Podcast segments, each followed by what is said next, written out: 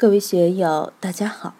今天我们继续学习《禅说庄子天道天道自然的精美蓝图》第一讲“天地之本，道德之治”第十一部分。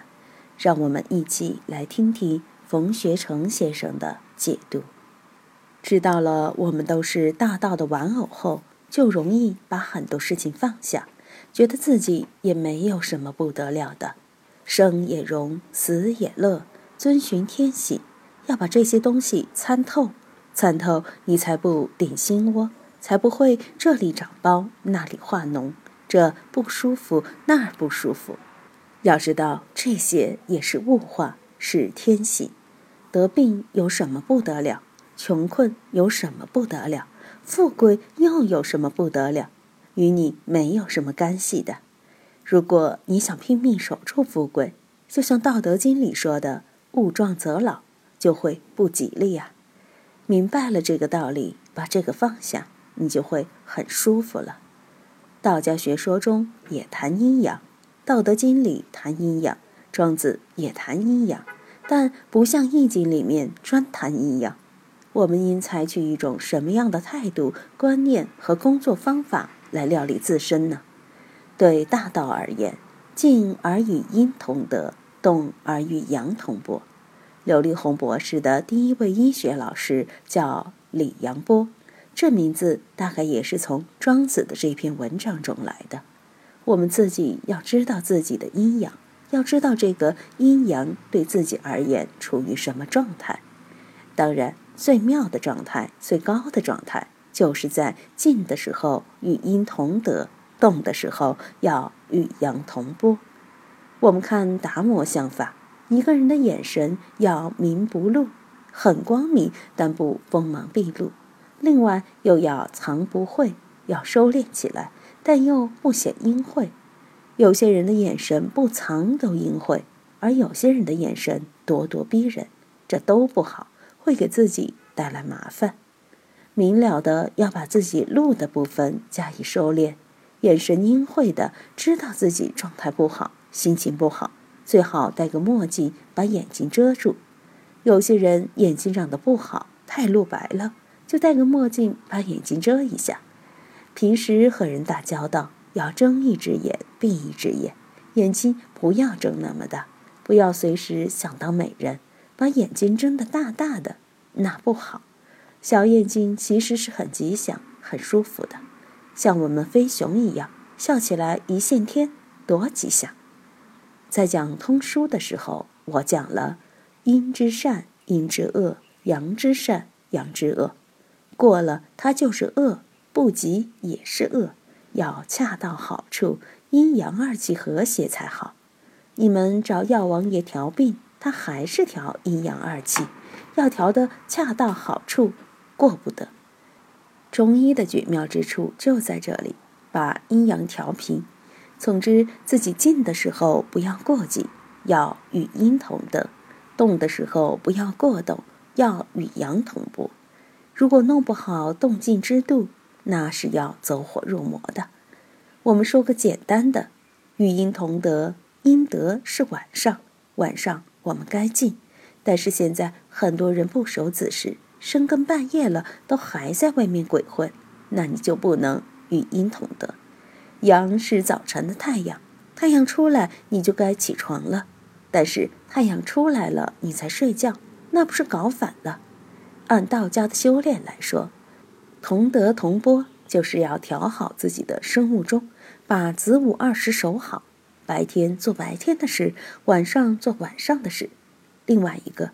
自己的喜怒哀乐，自己的脾气，自己的动静阴阳，一定也要拿捏的恰到好处。如果把握不住自己心性上的阴阳动静，有时过刚，有时过柔，有时过阴，有时过阳，就会给自己带来麻烦。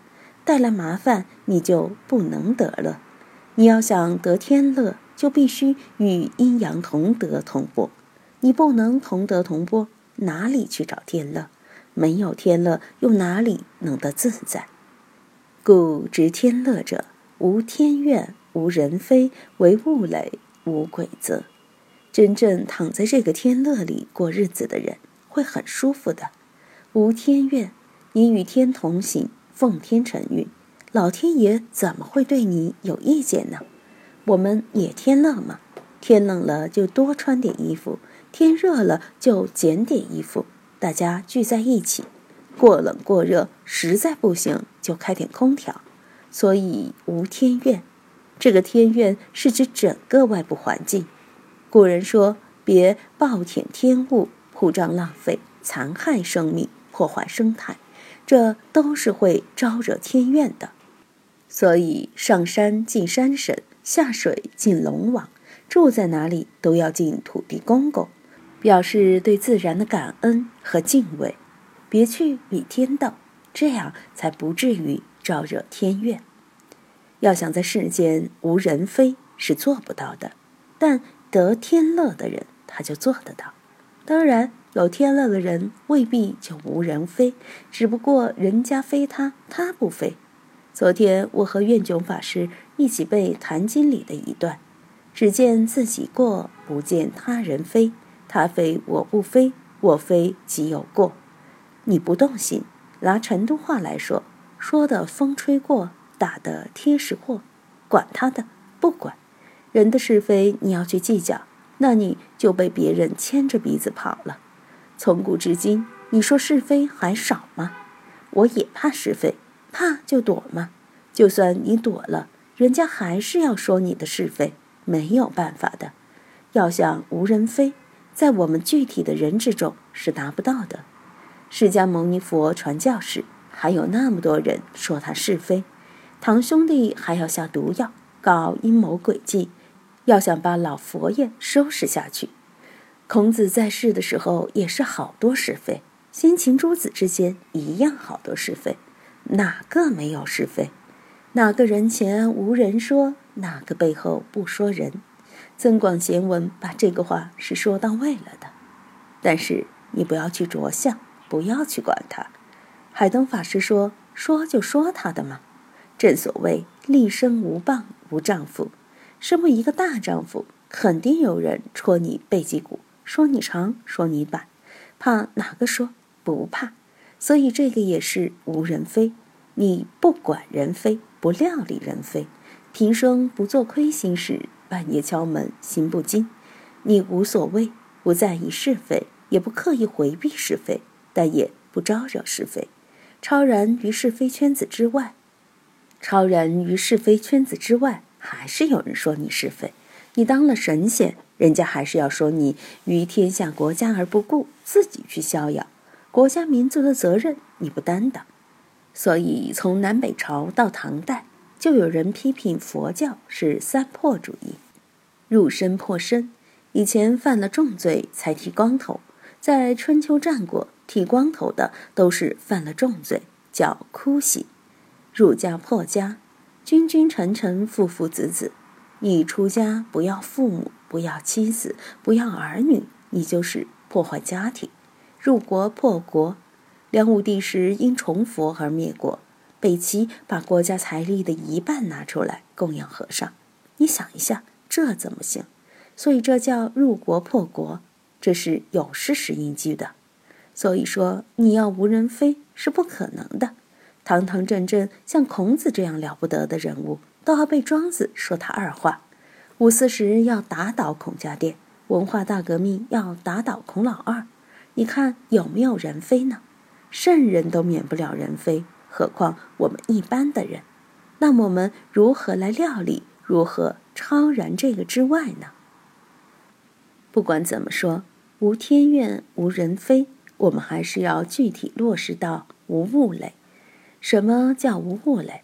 我们经常被眼耳鼻舌牵着跑，被七情六欲牵着跑，这些都叫物欲之类。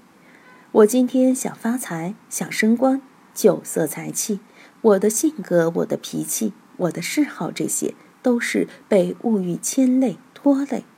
我们如何使自己无物类？物欲之心就要淡。就要像前面庄子说的一样，做到虚静恬淡、寂寞无为这么八个字。寂寞是很孤独的，一般人守不住寂寞。当然，出家人和尚以寂为最高的境界，修寂静之道。寂静之道对一般人是很痛苦的。每天没有哥们兄弟过来，没有事情可做，在家里坐不住，想热闹。但是，一热闹就处于人与人的关系之中，有关系必然就为无所累，为人所非，就跑不脱。曹魏时，王弼在谈到圣人有情无情时，说圣人有情。圣人为什么有情？老庄不是讲无情、无情无欲吗？